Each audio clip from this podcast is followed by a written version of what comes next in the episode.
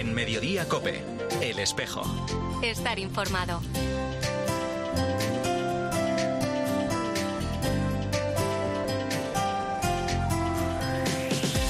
La una y 33 minutos, ¿qué tal? Bienvenidos al tiempo del espejo en Mediodía Cope en este 24 de febrero. A esta hora, como cada viernes, te cuento la actualidad de la Iglesia de Madrid, el saludo de Mario Alcudia. En esta jornada queremos tener presente el impulso que el Congreso Nacional de Laicos produjo en el apostolado seglar. Fue un momento de gracia para el laicado español, pero esto no se puede quedar en un recuerdo y es preciso seguir trabajando en los cuatro itinerarios en los que se articuló primer anuncio, acompañamiento, proceso formativo y vida pública. De estos itinerarios, en esta jornada y en sintonía con toda la Iglesia española, nos centraremos en el primer anuncio. Por ello, el lema de la jornada es testigos valientes, anunciadores de Cristo en el mundo. Es la directora del Secretariado de Apostolado Seglar, Susana Arregui, hablando de la vigésimo primera jornada diocesana de Apostolado Seglar, que se va a celebrar mañana en el Colegio Valdeluz, con el lema Testigos valientes, anunciadores de Cristo en el mundo. Un encuentro, como decía, en el que se quiere tener presente el impulso que el Congreso Nacional de Laicos produjo en las parroquias, en los movimientos y asociaciones, para acrecentar en cada uno el compromiso de vivir la fe con coherencia y dar testimonio de ello. Mañana se va a hablar del primero de los cuatro ejes sobre los que giró aquel Congreso, el primer anuncio del mensaje evangélico, un tema que va a abordar en su ponencia el Conciliario General de Acción Católica General, José Antonio Cano. Lo que pretendemos, por un lado, es reilusionar a todos los participantes en, en, esta tarea evangelizadora de la Iglesia, de la que ellos, como laicos, pues son corresponsables y de esta manera despertar esa necesidad de llevar a cabo este anuncio en nuestros ambientes, con nuestra familia. Y, y asimismo, pues definir qué es eso del primer anuncio, de qué hablamos cuando hablamos del primer anuncio y por último, pues compartir unas pistas de, de cómo llevar esto a cabo, cómo hacerlo realidad en la diócesis. Pues la jornada va a comenzar a las diez y media con la Eucaristía que presidirá el Arzobispo de Madrid. Todo ello, te recuerdo, en esta vigésimo primer jornada diocesana de apostolado seglar en el Colegio Valdeluz. Ahora a la una y treinta y cinco minutos, lo que vamos a hacer ya es hablar de otros asuntos, de la actualidad de esta Iglesia de Madrid en este espejo en mediodía cope, en este cuarto y último viernes de febrero.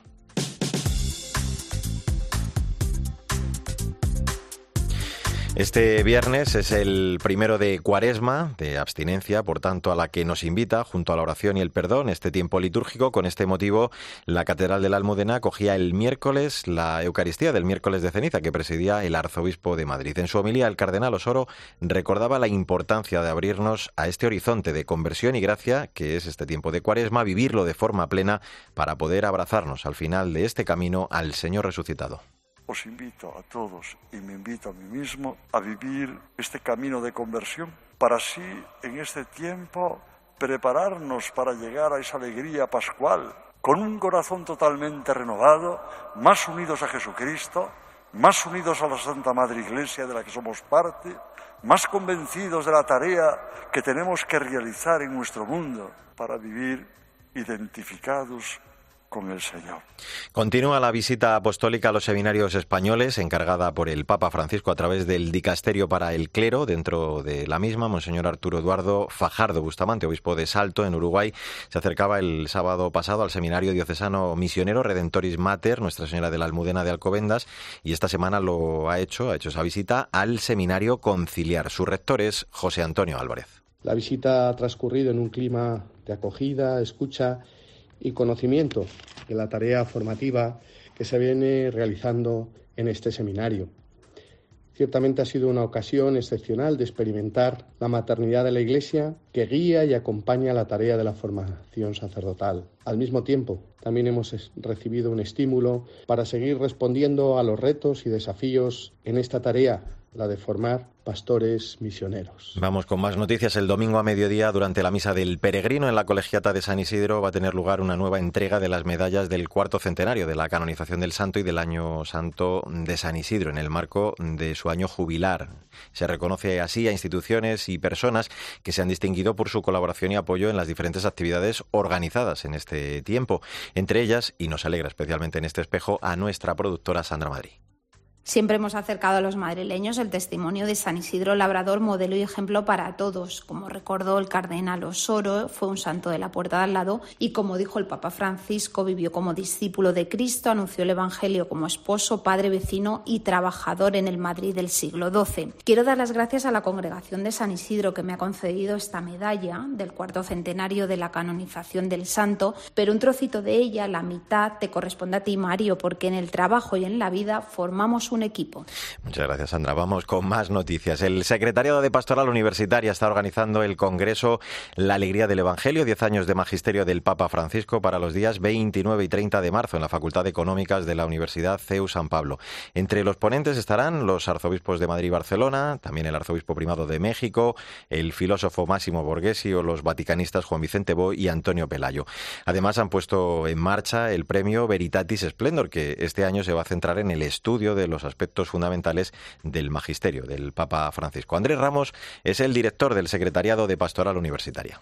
La exhortación apostólica Evangelii Gaudium que nos ofreció el propio Papa Francisco en el primer año de su pontificado, el año 2013. Una invitación, así siempre lo hace la Iglesia, a acoger y vivir el Evangelio en esta época histórica que vivimos. El Papa propuso que la alegría sea la marca de esta etapa evangelizadora especialmente en vísperas de la JMJ, desafía a los jóvenes, nos desafía a todos a ser valientes misioneros. El Papa escribe en la exhortación apostólica Christus Vivit, ¿a dónde nos envía Jesús? No hay límites, nos envía a todos. Como te adelantamos hace justo una semana, la Catedral de la Almudena va a acoger mañana a las 8 de la tarde el estreno de un requiem compuesto por Óscar Leaniz Barrutia para recordar a las víctimas de la pandemia, de la COVID-19 e interpretado por el coro Aicers de la Basílica de la Concepción de Nuestra Señora. Va a ser el primero de una serie de siete conciertos en varias parroquias de la capital durante el mes de marzo y abril. La entrada será libre hasta completar aforo y se podrán hacer donativos que van a ir destinados íntegramente a Cáritas.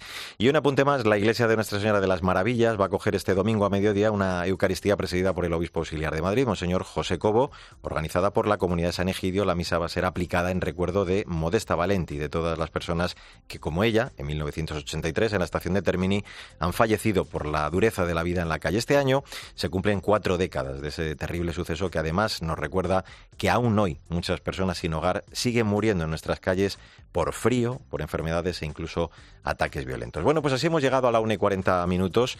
Enseguida vamos a hablar de la atención a personas víctimas de abusos sexuales en 2022 desde el proyecto Repara de la Archidiócesis de Madrid. Te voy a contar ya mismo todos los detalles en este espejo de Madrid en Mediodía Cope. En Mediodía Cope, el espejo. Estar informado.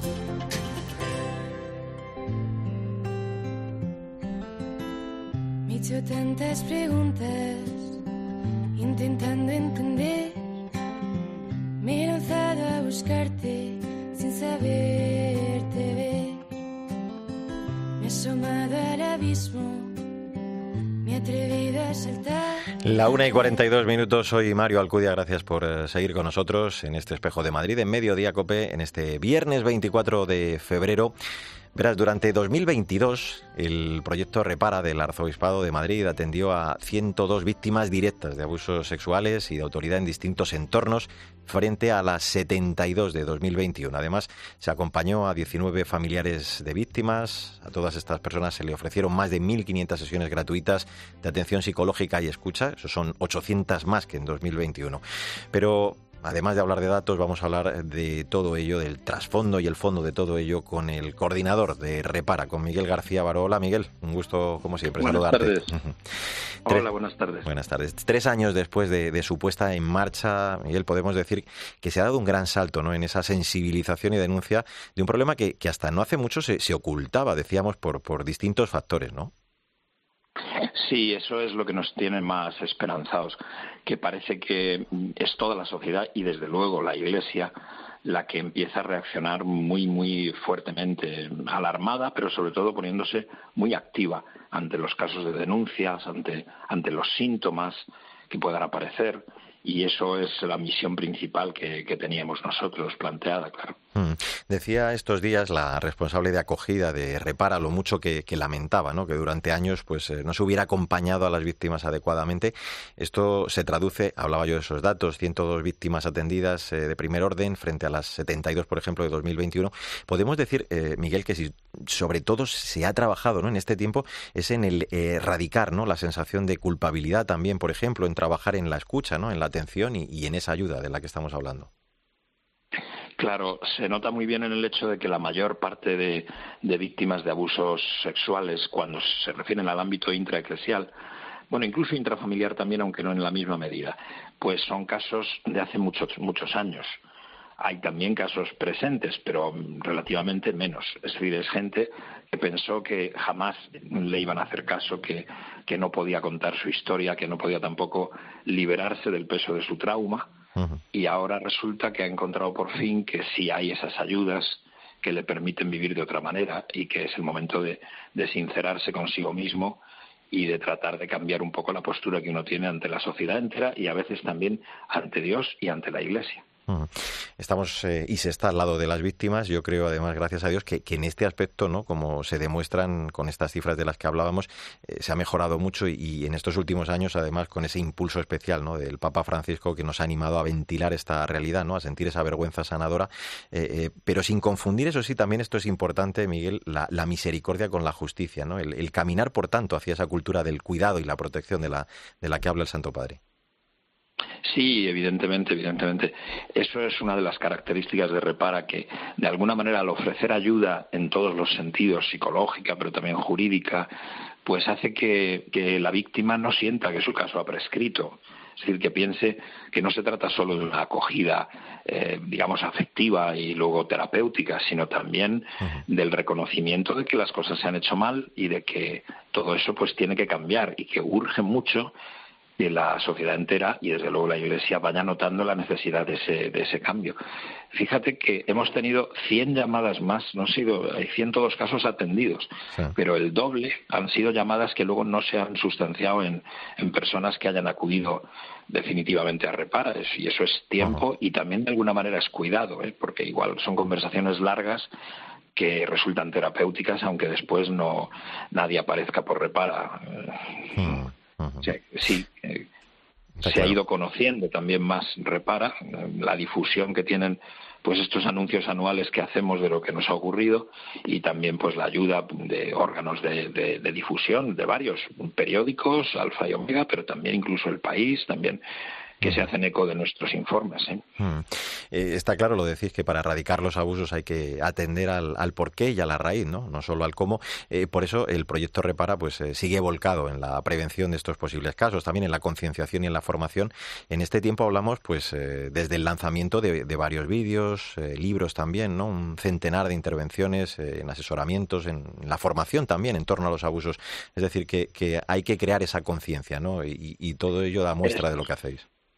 Sí, sí, cursos de formación y eh, jornadas de sensibilización, yendo por las vicarías, yendo a veces a parroquias o actos especiales en alguna parroquia, procurando que todos los agentes de pastoral de la diócesis tengan algún contacto con este problema, que muchas veces se concentra solo en que tomen de verdad conciencia del desastre que se produce en una persona víctima de abusos. Y bueno, claro, eh, si es niño, terrible, pero también hay bastantes abusos eh, cuando uno es, es, un adolescente o es ya una persona con, en fin, eh, una persona mayor y sin embargo, pues, y claro, ese es un caso doloroso porque no hay a quien denunciar en realidad. Es... Claro. E, en este sentido, eh, y te hago ya casi la última, ahora acabáis de, poner en marcha una nueva edición del curso en línea ¿no? sobre atención y prevención de abusos, al que creo que hay tiempo todavía de, inscribirse, ¿no? Sí, además es muy interesante como esa distancia.